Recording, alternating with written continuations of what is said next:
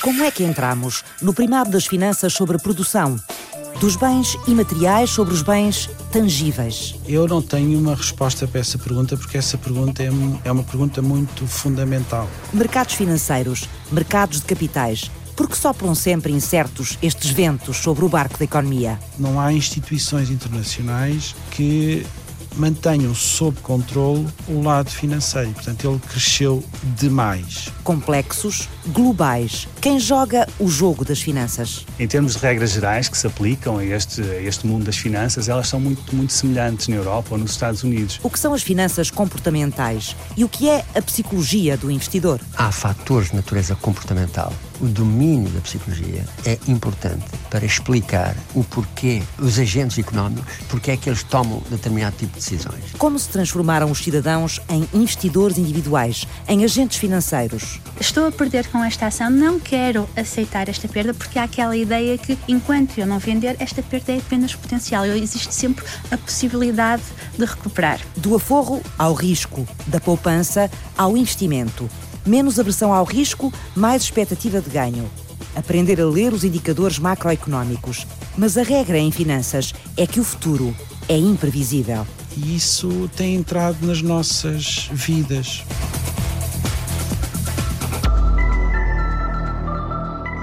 As finanças são fundamentais para a economia. Toda a gente sabe isso, é preciso, eh, todavia, talvez começar por aí. São fundamentais para a economia. A economia é troca e a troca, para a troca evoluir é preciso meios financeiros que é para as pessoas poderem comprar e vender e não estarem a fazer troca por troca, não é? Portanto, as finanças são fundamentais. Pedro Lains, historiador económico. Todavia, nos últimos anos, o que tem acontecido é que tem havido uma intensificação das trocas a nível internacional e isso é bom Há cada vez mais países a, a, fazer comércio a nível internacional. Por exemplo, se lembrarem nos BRICS, no Brasil, na Rússia, na Índia, na China, que estão, são participantes ativos e de forma crescente na economia internacional. Portanto, nós estamos com uma economia internacional mais, mais viva, mais global nos últimos 20 anos. E isso é bom. Isso tem trazido até, inclusivamente, riqueza, aumentos de riqueza e diminuição das desigualdades a nível global. Os BRICS são os países que há cinco anos criaram um grupo de cooperação para reforçar internacionalmente a posição económica e política. O Brasil, a Rússia, a Índia, a China e a África do Sul. Fez parte dessa transformação o aumento da circulação financeira a nível internacional. Só que, enquanto que a parte de comércio está regulada, e é mais fácil de regular, há uma regulação a nível internacional. A Organização Mundial de Comércio, por exemplo, tem um papel muito importante nisso, mas também outras instituições mais regionais têm um papel muito importante nisso. Eh, o lado financeiro não está regulado, está muito desregulado, está completamente à solta, ou muito à solta. Não tem nada a ver, por exemplo, com o controle que havia da parte financeira durante o regime de Bretton Woods, que foi um dos períodos em que capitalistas, se quiser, uma palavra da esquerda, um dos períodos eh, capitalistas em que havia algum controle do sistema financeiro centrado nos Estados Unidos, com problemas, é evidente. Mas estamos longe dessa situação. Neste momento não há instituições internacionais que mantenham sob controle o lado financeiro. E, portanto, ele cresceu demais. Mas cresceu demais, isto é, um, há um consenso relativamente a isto. Inclusive, o, o, governo britânico é um governo de direita. De, um dos objetivos que tem, ou que teve nestes últimos anos, foi reduzir a dimensão relativa do setor financeiro em Inglaterra. Tinha atingido 12% do PIB no auge da crise, que era uma coisa que não fazia sentido. Portanto, era de facto demais. Uh, e isso tem entrado nas nossas vidas. O sistema Bretton Woods regulou no século XX, durante quase 30 anos, entre 1944 e 71, as relações comerciais e financeiras entre os países mais industrializados do mundo. Foi o primeiro exemplo na história de uma ordem monetária negociada entre Estados independentes. O acordo foi quebrado pelos Estados Unidos, fazendo ascender o dólar à condição de moeda forte. Compreender a economia é compreender a história, Pedro. A história é um, é um excelente, talvez um dos melhores instrumentos para percebermos o desenvolvimento económico, para percebermos porque é que há países que avançaram mais depressa do que outros, porque é que há países mais avançados do que outros é fundamental. A economia foi quase um acidente na vida do investigador do Instituto de Ciências Sociais da Universidade de Lisboa. Eu uh, escolhi economia um pouco por acaso e a principal razão é porque era eh, bom a matemática, gostava de matemática. Na altura já tinha algumas preocupações em perceber porque é que o país era mais atrasado que os outros países da Europa, portanto tinha algumas, algumas preocupações sobre crescimento económico, mas foi um pouco por acaso. Mas o doutoramento em História foi uma convicção. O que eu sabia no fim do curso de Economia é que queria fazer História Económica. Imediatamente soube, porque já na altura não me interessava muito aquelas interpretações muito feitas à base de modelos, a folha Excel, como se diz hoje em dia, feita à base de modelos sobre as questões do crescimento e do atraso. O cientista já trazia com ele a pergunta à qual iria dedicar a vida toda. É uma pergunta que eu tenho há muitos anos. Em miúdo eu viajei bastante com os meus pais pela Europa e, portanto, deu para ver as diferenças e deu para perceber que as diferenças não vinham do caráter dos portugueses serem mais isto ou serem mais aquilo ou, ou das mentalidades as diferenças vinham de.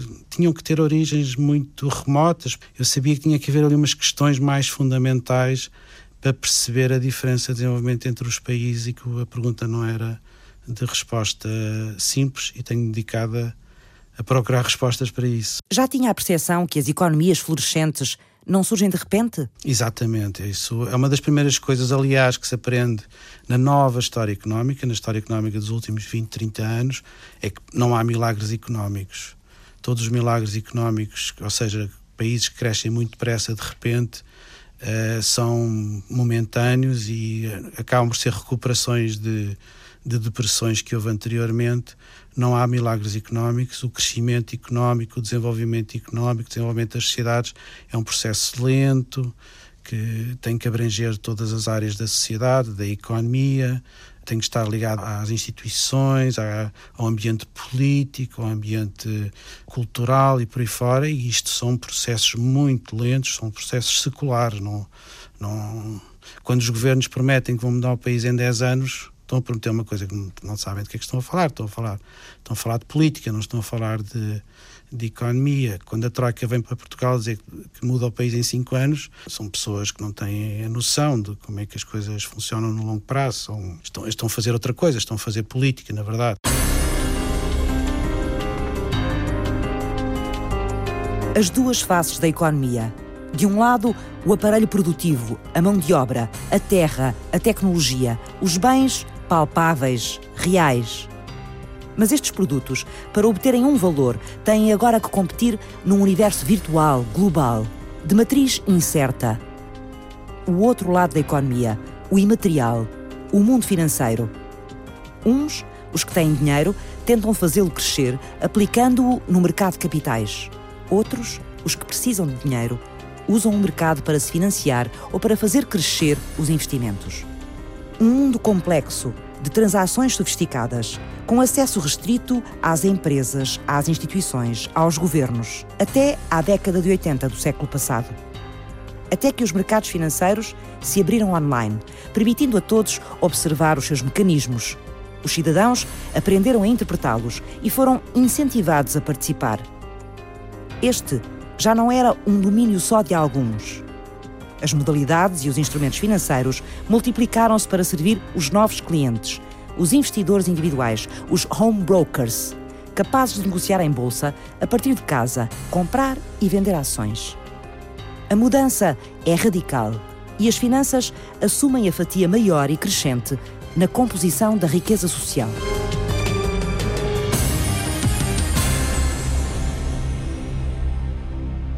Nós queremos pensar nas pessoas que têm de tomar as suas decisões individualmente, como é que elas o fazem e particularmente há uma área que, é, que, são as finanças comportamentais, em que identificam pequenos problemas que nós temos na tomada de decisão, decisão e como é que isso vai afetar o desempenho dos investidores. Cristiana Leal. Sou licenciada em Gestão de Empresas pela Universidade de Minho e fiz o doutoramento em Ciências Empresariais na Universidade de Minho.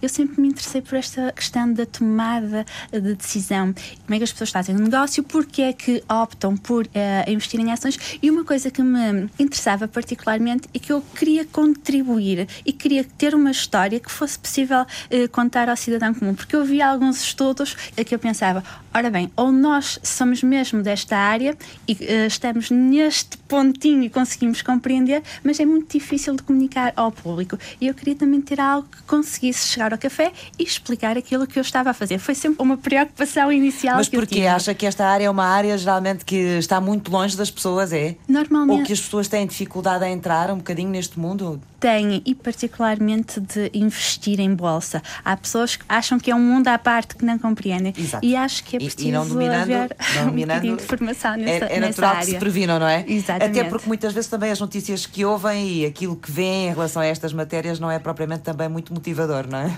É verdade. No Núcleo de Investigação em Políticas Económicas da Universidade do Minho, a Cristiana tem-se dedicado a estudar o comportamento dos investidores individuais que negociam ações.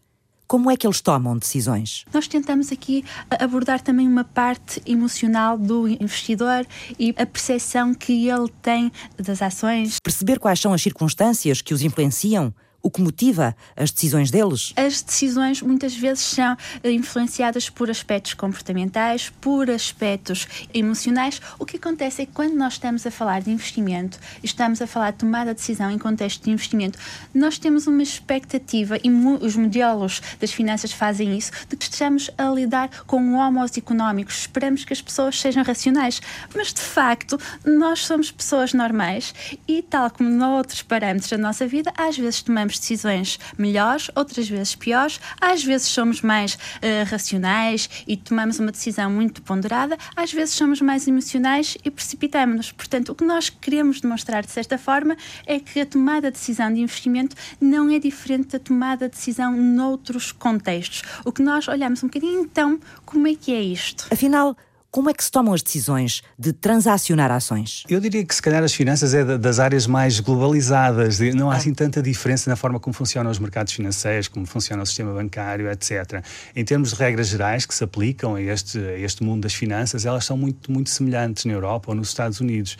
O que difere depois são, são as instituições ao nível, ao nível dos países, a qualidade das instituições, etc. Tudo isso faz com que uh, o resultado final possa ser um bocadinho diferente. Gilberto Loureiro integra o grupo de investigação de Cristiana. Sou licenciado em Economia pela Faculdade de Economia do Porto. Essa área era a área que me interessava mais porque lidava com uma parte mais técnica e matemática que eu gostava e também tinha a parte da ciência social que me interessava, portanto interessava-me juntar estas duas coisas.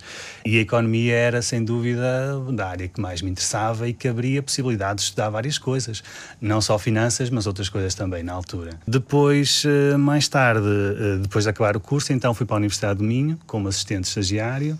Fiz lá o mestrado em, em, gestão de empresas com especialização em finanças.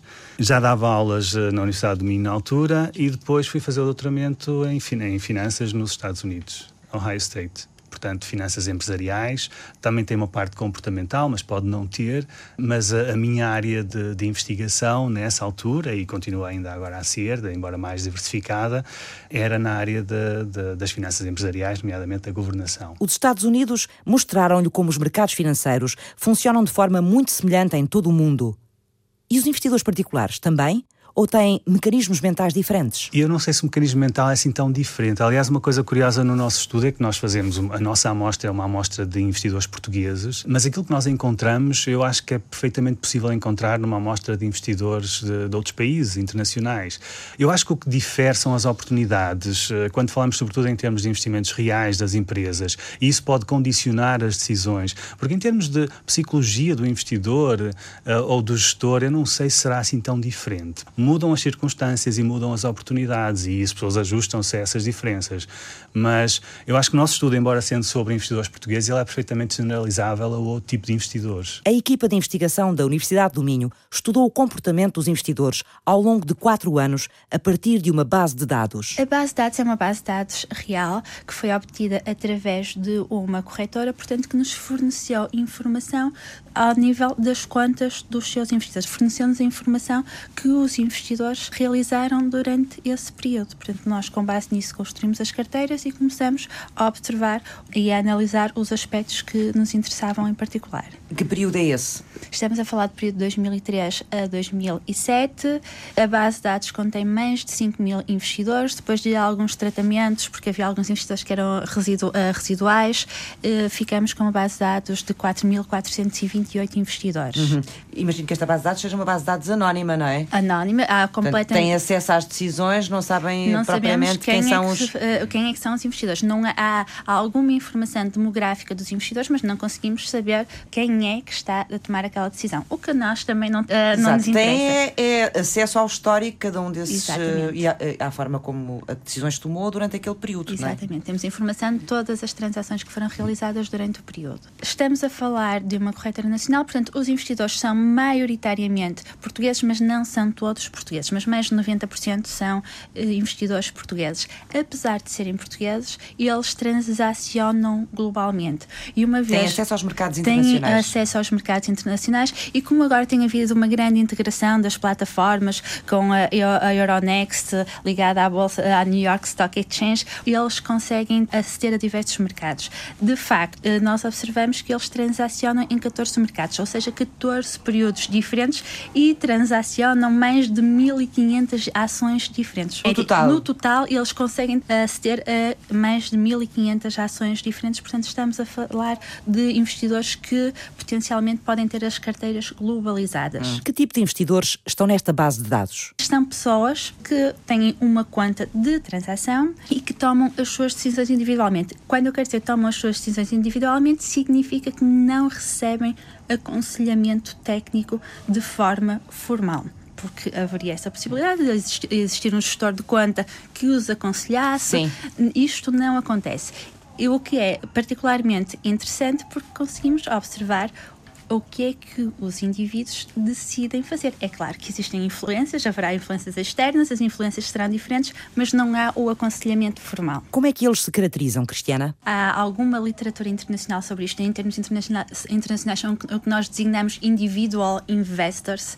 Interessam-nos particularmente porque eles são uma parte do mercado por oposição aos institucionais e são particularmente interessantes do ponto de vista de tomada de decisão, porque não têm os mecanismos que uma instituição financeira tem para regular essa tomada Exatamente, de decisão. os recursos, não é? Não têm os recursos, não, tem, não têm obrigatoriamente que seguir regras que muitas Sim. vezes Quando eu digo os recursos não é financeiros, é os instrumentos, Exatamente, não é? Em termos de informação e de, de, apoio à tomada de decisão que têm os outros, não é? Exatamente. Uh, de que perfil estamos a falar nestes 4 mil e tal investidores? Maioria homens, há mulheres também? Maioritariamente homens, mas também há mulheres. Não são 50-50, mas representam a realidade nacional, que será de esperar que existam mais carteiras de investidores, que, que haja mais investidores homens do que mulheres. A literatura... Porquê, porquê que é de esperar, já agora, para eu perceber? Porque a literatura internacional também já nos indica isso, mas controlamos de outra forma, para o Estado civil, e que também é uma variável relevante, ser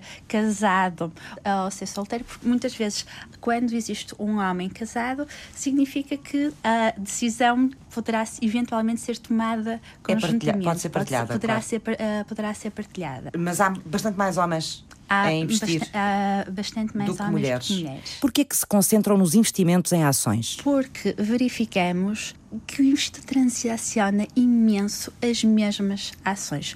Vende mantém, por vezes opta por reforçar e nós começamos a dar particularmente atenção a isto. Mais de 40% das compras são compras adicionais, ou seja, aquisição de mais unidades das ações que já estão em carteira, o que é realmente muito. Que perguntas é que esse facto vos levantou? Porquê é que os investidores estão a comprar mais unidades dessas ações? Será que é em função uh, da perspectiva futura de evolução ou será que há um, aqui aspectos emocionais e que a experiência do investidor é relevante. Os investidores individuais diversificam pouco os títulos em que negociam? Em média, os nossos investidores têm poucas ações em carteira, têm cerca de duas a três ações em carteira, transacionam no período de 26 vezes, o que poderá não ser muito, mas concentram a sua transação em 4 a 5 uh, ações, o que significa que eles estão a transacionar imensas vezes a mesma coisa.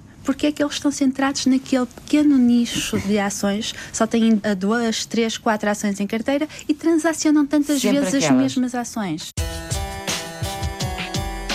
A equipa do Núcleo de Investigação em Políticas Económicas da Universidade do Minho foi à procura das respostas, o que motiva as decisões dos investidores individuais na compra e venda de ações.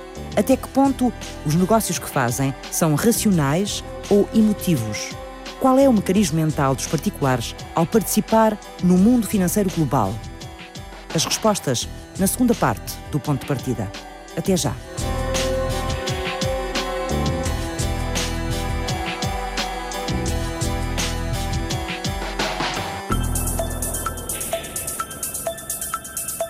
Lições nos traz a história sobre o país que somos hoje? Uma das lições da história económica portuguesa, e esta lição é mesmo uma lição, é que a economia portuguesa evolui sobretudo ao sabor do que acontece na economia internacional. Muito mais do que ao sabor das políticas económicas ou dos governos. Ou de... É a economia internacional que tem determinado a evolução da economia portuguesa nos últimos dois séculos, mas isso é muito claro. Qualquer crise da economia portuguesa está associada a uma crise da economia internacional. As pessoas lamentam-se muito por a economia portuguesa estar em crise, mas ela está a responder, sobretudo, a problemas de ajustamento internacional. Pedro Lains investiga a história da economia portuguesa. E esta lição não devia fazer-nos temer a economia globalizada? Nós temos que fazer parte desse mundo. Aliás, uma das coisas extraordinárias que se passou em Portugal nestes últimos anos é que, com todos os problemas que aconteceram, a opinião pública, tanto quanto eu me apercebi, não quis fechar fronteiras, não quis sair do euro. Portanto, eu acho que há uma, uma opinião generalizada no país, apesar da crise, que o país tem que manter as suas fronteiras abertas e tem que pertencer à Europa e, portanto, às instituições europeias e à, à economia global. Não, não pode sair disso. E isto é uma novidade, porque no passado houve vários movimentos em que pediram protecionismo. Portanto, é preciso aproveitar ainda essa perspectiva positiva que as pessoas têm relativamente a estas questões da, da, da globalização e da internacionalização. Agora, temos que pedir aos nossos políticos, e quando digo nossos, tem que ser em Lisboa e em Bruxelas, temos que pedir aos nossos políticos que ponham as finanças na ordem, porque é bom para a economia e é bom para as finanças. E isso ainda não está a acontecer. E uhum. está a ter problemas muito graves. Está a ter problemas, inclusivamente, ao nível da desintegração europeia. Por que é que é mais difícil controlar os mercados financeiros do que o setor comercial e produtivo? É mais difícil, objetivamente, e também porque os principais agentes têm mais poder. Aí é que a política devia intervir mais fortemente. Tem mais poder, que é o poder do dinheiro, sempre foi assim, se calhar é apenas isso. Mas é interessante, por exemplo, há, recentemente saiu um livro, há uns dois ou três anos, eu não consigo chegar às conclusões do livro, mas o sistema financeiro da Europa dos séculos XVI e XVII também cresceu enormemente, e sobretudo os empréstimos aos monarcas, portanto aos Estados, mas havia uma regulação, quer dizer, era autorregulado, eram pessoas muito poderosas, era um clube mais pequeno, portanto isso era mais fácil, mas entre eles havia uma regulação. Pois não era tão global como é hoje. Não era tão global. Neste momento nós nem, nem os agentes estão interessados em haver essa regulação, que é um bocado paradoxal. Eu acho que a maior parte dos agentes, os agentes que estão mesmo a trabalhar a sério, acho que eles próprios gostariam de ter mais regulação. Hoje, todos participam do sistema financeiro global: Estados, instituições, empresas, cidadãos. E a falta de rendimento das poupanças tradicionais empurra as pessoas para o risco de investir em produtos financeiros mais falíveis, mas também com maiores esperanças de recompensa. Ou então, apenas o desejo de conseguir mais riqueza em menos tempo. Como é que os indivíduos se posicionam nos mercados de capitais e qual é o comportamento que têm ao comprar e vender ações? Há ações que eles vendem e outras que optam por manter em carteira. Cristiana Leal investigadora em Economia e Gestão da Universidade do Minho. E constatamos que aquelas que têm o melhor desempenho futuro são aquelas que eles optaram por vender. O estudo do Núcleo de Investigação em Políticas Económicas mostra que a maior parte dos investidores diversifica pouco os títulos que compra, vende as ações que estão a valorizar-se e mantém as ações em queda, reforçando até a compra destas ações perdedoras. A interrogação maior foi esta: por que será que eles, além de comprarem sempre uh, as mesmas ações, há uma tendência para comprar ações perdedoras. Manuel Rocha Armada, investigador em gestão e finanças e coordenador do estudo. Por isso é que a dimensão comportamental tem que estar aqui uh, inserida. Tem que ter uma explicação. Não há modelo económico tradicional que consiga explicar isto. Há uma propensão para comprar ações que são ações perdedoras. que é que leva um agente, supostamente,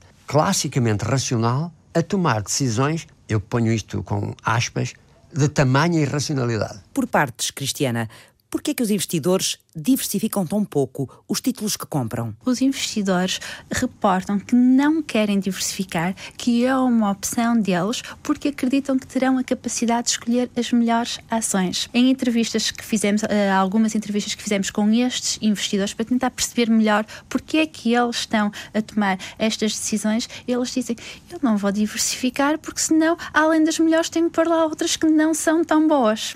Isto não faz sentido do ponto de vista uh, da teoria financeira, porque não devemos acreditar que nós temos a capacidade de identificar qual é que é a melhor ação, porque senão toda a gente investiria só nessa e ninguém investiria, as outras empresas não se conseguiriam financiar, seria a, a consequência. Mas os investidores realmente acreditam que têm esta capacidade de selecionar as duas ou três ações que são as que vão produzir mais, uh, rendibilidades mais elevadas. Uhum. E, portanto, optam por não diversificar. É efetivamente uma opção. Pode haver várias razões para para isso. A primeira é que nós, quando olhamos para estas carteiras, estamos a olhar para uma parte do dinheiro destas pessoas. Portanto, estas pessoas podem ter outros investimentos em fundos, em depósitos, e esse investidor, essa mesma pessoa, pode ser diversificada, mas de outras formas, e ter uma parte do seu dinheiro em que arrisca mais, em que faz este tipo de estratégias. E há também aquela tendência para se investir mais em ações nacionais, o, o enviesamento para comprar ações do próprio país, uh, sendo Portugal um país que não tem muitas ações assim a serem transacionadas em bolsa, faz logo com que haja uma maior concentração dos investidores em poucos ativos. E porquê que os investidores se desfazem das ações que estão a subir, comprando mais daquelas que estão a descer? Um aspecto muito engraçado é que nós estamos a falar de ações ganhadoras ou perdedoras, mas sendo que os investidores compraram aquela ação em momentos diferentes, a mesma ação no mesmo momento pode estar classificada como ganhadora para uns e perdedora para outros. Ora, vamos lá rebobinar. Como é que é? Vamos supor que compramos uma ação e um investidor comprou a ação num determinado momento a 2. Outro investidor comprou a ação num outro momento a 4. Neste momento, a cotação da ação, se for 3, significa que a classificação da, dessa ação para o investidor comprador a 2 é uma ação ganhadora, para o que comprou a 4 é uma ação perdedora. Ou seja, Exatamente. não estamos só a seguir a tendência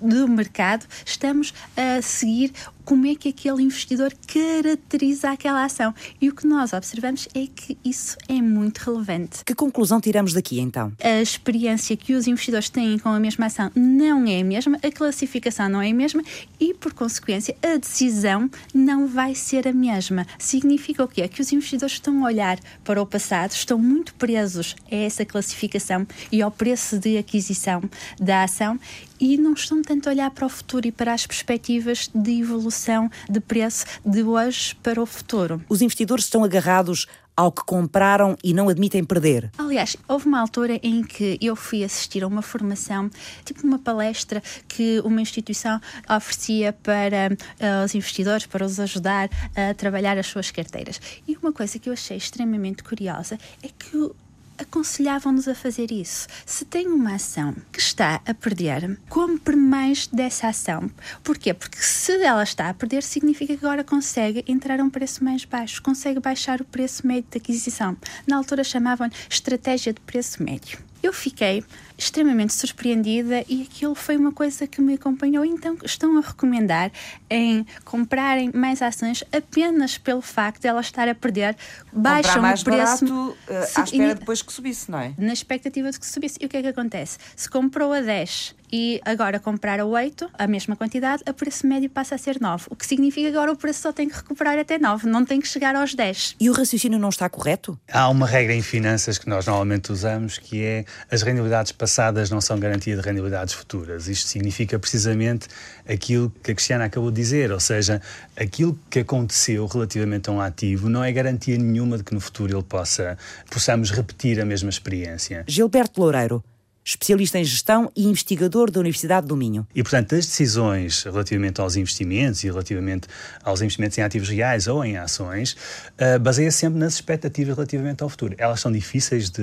ninguém consegue adivinhar o futuro, mas há um conjunto de expectativas que se formam relativamente à evolução dos preços no futuro. São essas expectativas que nos devem direcionar os investimentos. E o que é muito giro neste estudo é que nós encontramos nas decisões dos investidores padrões relacionados com as suas experiências passadas. Investidores que tiveram experiências positivas com investimentos numa determinada ação tendem a, a, tentar repetir esse investimento no futuro. Quando nós encontramos este padrão, este peso do comportamento nas decisões do investidor, ele é muito interessante depois de ser, eh, ser demonstrado e de ser revelado, porque vai um pouco contra aquela coisa do homo económicos, que é racional e que faz as suas decisões com base em expectativas relativamente ao futuro. Qual é o argumento que o investidor usa para se manter preso às ações em queda? Estou a perder com esta ação, não quero aceitar esta perda porque há aquela ideia que enquanto eu não vender, esta perda é apenas potencial. Existe sempre a possibilidade de recuperar. Na prática, não quer confrontar-se com a má decisão que tomou, admitir o erro, assumir um fracasso? Há um, um aspecto psicológico importante quando nós estamos em bolsa, se temos bons resultados, nós tendemos a achar que somos capazes de tomar boas decisões. Quando os resultados são mais negativos, tendemos a externalizar as causas. Foi porque a economia não está a evoluir, porque os reguladores não estão a tomar as atitudes corretamente, externalizamos. O que significa que nós muitas vezes não percepcionamos corretamente, não avaliamos corretamente o nosso desempenho. Porque, em última análise, nós queremos chegar aos nossos amigos e contar que temos uma carteira e que estamos a ser bem-sucedidos e formatamos a informação de forma forma a dizer que fomos bem-sucedidos. Estou a ser bem-sucedida em geral, posso contar isso. Se tiver ali uma zona de perdas, eu vou parti, uh, particionar a minha carteira e dizer: Ah, esta parte aqui está correndo, tem ali uma coisa, mas vou desvalorizar aquela, aquela ação. Nós queremos uh, emoldurar, digamos assim, a informação da forma mais positiva possível. A contabilidade mental implica sempre olhar para trás e pensar: eu comprei isto mais caro, estou a perder, deixa-me comprar novamente para ver se baixo o preço inicial e se no futuro a coisa melhora. Portanto, nunca é olhar para o ativo e pensar: este ativo tem potencial de crescimento ou não tem potencial de crescimento? Ou a empresa uh, tem oportunidades de crescimento, tem boas oportunidades de investimento ou não? Qual é o valor esperado de eventualmente destas ações no futuro? Há aqui um domínio da, da, psicologia e até de outras áreas que claramente ajuda a perceber o porquê de haver este tipo de comportamento. O estranho disto é o porquê de, em persistente, eles comprarem ações que, na sua perspectiva de cada um, é perdedora. Isto não é um fenómeno estranho. A tendência para comprar ações do próprio país é uma questão de confiança? Chama-se home bias, não é? Pode ter a ver com o facto de serem investidores daquele país, conhecerem melhor as empresas, estarem mais próximas delas. Há analistas a produzir informação na própria língua sobre essas empresas e, portanto, é mais fácil conhecê-las. E uma outra coisa curiosa que encontramos aqui no nosso estudo é que os investidores menos diversificados ou menos sofisticados são aqueles que apresentam mais este tipo de comportamento. O que é que são investi uh, investidores menos sofisticados? Menos sofisticados são os que transacionam menos, com menos intensidade, e os que são menos diversificados, os que transacionam menos títulos. E estes, os menos sofisticados, digamos assim, são aqueles que tendencialmente são mais uh, suscetíveis de exibir este tipo de comportamento emocional relativamente aos investimentos passados. O investimento inicial é algo que é muito importante para os investidores. É como se fosse a linha d'água. E eles querem estar acima da linha d'água porque mais do que se preocuparem com a rendibilidade e com o risco e pensarem eu estou pouco diversificado, significa que tenho o risco todo concentrado nestas ações. Eles não se preocupam uh, com isto. Nós aqui analisamos a questão do trading, digamos assim, da compra e venda de ações, mas mesmo na área de finanças, se nós pensarmos em investimentos em ativos reais, os investimentos que os gestores fazem também pode, ter, pode ser uma área muito interessante para analisar relacionada com estas questões comportamentais. Há alguns estudos muito, muito giros sobre isto que, que ligam aspectos dos gestores pessoais uh, às suas decisões depois nas empresas, que ligam o endividamento pessoal ao endividamento da empresa, ou seja, eles olham para, para o endividamento pessoal do CEO, por exemplo, se ele se endividou muito para comprar casa e carro, etc. Se é uma pessoa endividada a nível pessoal e conseguem encontrar que nesses casos, quando os CEOs são mais endividados, as empresas que eles gerem também são mais endividadas. Portanto, há um padrão de comportamento que é transmitido para a empresa. E este tipo de coisas não são muito estudadas ainda hoje em dia. O estudo da Universidade do Minho sobre o comportamento dos investidores na compra e na venda de ações foi distinguido recentemente na Conferência Internacional da Rede Portuguesa de Finanças. Nós acreditamos que tomadas de decisão de natureza financeira, mas como já aqui se viu, elas podem ser estendidas a outros domínios.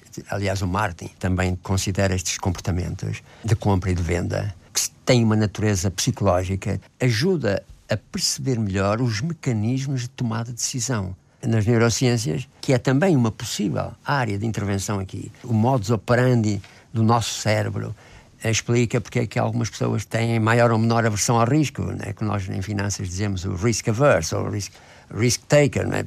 E esta base de dados permitiu-nos verificar exatamente isso. Enquanto a equipa de investigadores da Universidade do Minho se dedica ao presente dos mercados financeiros e aos comportamentos que os movem, a missão que o historiador económico Pedro Lains escolheu para ele foi a de entender como se construiu o atraso português ao longo da história, compreender o processo económico, ao longo de centenas de anos. Quando os governos prometem que vão mudar o país em 10 anos, estão a prometer uma coisa que não sabem de que é que estão a falar. Estão a falar, estão a falar de política, não estão a falar de, de economia. Mas prometem-nos sempre essa esperança e depois, passados 5 ou 10 anos, está tudo na mesma e sentimos-nos defraudados connosco próprios, como coletivo. Pois, mas é que não vendem esperança, vendem um erro, vendem um engano porque nós devemos é sentir orgulhosos do sítio onde estamos, aquilo que fizemos e temos a noção de que o caminho é muito difícil e que a Suíça não é a Suíça porque os suíços são mais inteligentes ou se comportam melhor.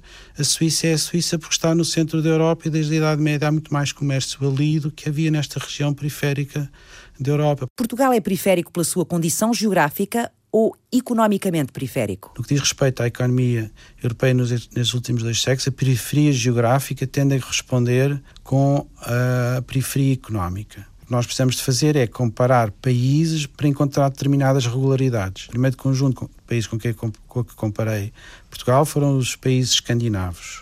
A pergunta era saber porque é que os países escandinavos se aproximaram rapidamente dos países do centro, portanto, dos países mais desenvolvidos, da Grã-Bretanha, da França, da, da Alemanha, e Portugal ficou para trás. E uma das conclusões a que eu cheguei é que quando este processo começou, quando a industrialização começou, no século XIX, quando isto começou, estes países já estavam à frente, relativamente a Portugal. Portanto, tinham uma capacidade de se adaptarem às transformações da economia internacional, tinham uma capacidade de investimento, um nível de educação, um nível de desenvolvimento institucional superior ao Portugal no início do século XIX. E então, a partir daí, fui ver o que se passava em outros países que estavam em posições de partida semelhantes à portuguesa neste período da industrialização e fui parar aos países balcânicos. E esses é que eram os países, a Grécia, a Sérvia, a Bulgária, a, Romé a Roménia, que são países que nascem no século XIX. Esses é que são os países que estavam ao nível de desenvolvimento de Portugal no início do século XIX. E a que conclusões chegou, Pedro, em que momento da história é que Portugal começou a atrasar-se relativamente ao desenvolvimento de outros países? A conclusão genérica a que eu cheguei é que aquilo que se passa no século XIX, aquilo que se passou no século XIX na periferia europeia, dependeu em grande medida do ponto de partida. Países mais avançados na Europa industrializaram-se mais facilmente. Países mais atrasados não se industrializaram tão facilmente e ficaram para trás.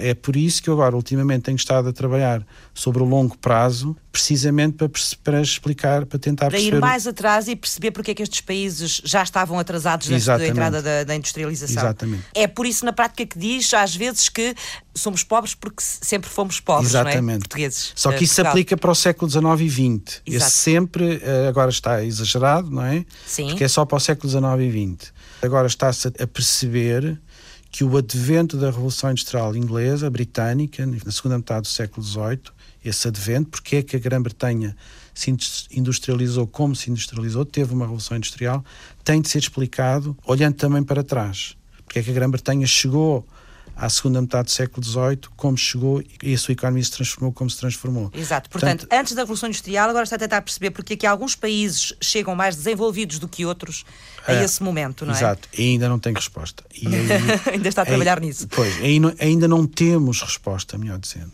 Porque isto começou a ser feito nos últimos 10 anos, e 10 anos nem histórico, não, é nestas investigações é, pouco, é, é relativamente pouco. Ainda não há uma resposta cabal, é a grande questão neste momento é perceber a evolução da economia europeia no longo prazo e no contexto internacional. Qual é o contributo que a história da economia dá ao presente? Dá um certo otimismo. Uhum. Se nós formos ver as crises porque Portugal já passou e do ponto de vista da economia e da sociedade e inclusivamente das pessoas que sofreram mais com essas crises e dos problemas que essas crises trouxeram às pessoas com menos capacidade de se defender. Se olharmos para esse passado, nós só podemos chegar a uma conclusão. Portugal vai superar esta crise e vai, quando a superar, vai estar numa posição melhor. Uhum. Porque é isso que tem acontecido ao longo da história, inexoravelmente. Ou seja, não há. O grande problema não é o país. O grande problema é a situação envolvente, é a história da Europa. E nem é um problema neste momento económico, como não foi em 1914. Portugal teve uma profunda crise a seguir à Primeira Guerra Mundial por causa das consequências da Primeira Guerra Mundial. Não tem nada a ver com a República, não teve nada a ver com a República. Fizeram este programa Cristiana Leal, Gilberto Loureiro, Manuel Rocha Armada. A Bolsa não é um casino, ou melhor, não devia ser, e não é. Nós não ensinamos nossos alunos para o ser. São investidores, não são jogadores. No entanto, este comportamento de gambling tem muitas semelhanças com este comportamento destes investidores. Pedro Leins. Não podemos ter uma visão sobre o que vai ser o futuro imediato da economia portuguesa se não olharmos para o passado. É fundamental. Um governo não pode prometer revolucionar um país em quatro anos ou em três ou o que for. Quer dizer, basta pensar um pouco. Francisca Alves fez o apoio à produção. David Oliveira cuidou da pós-produção áudio. Eduardo Maio realizou e apresentou.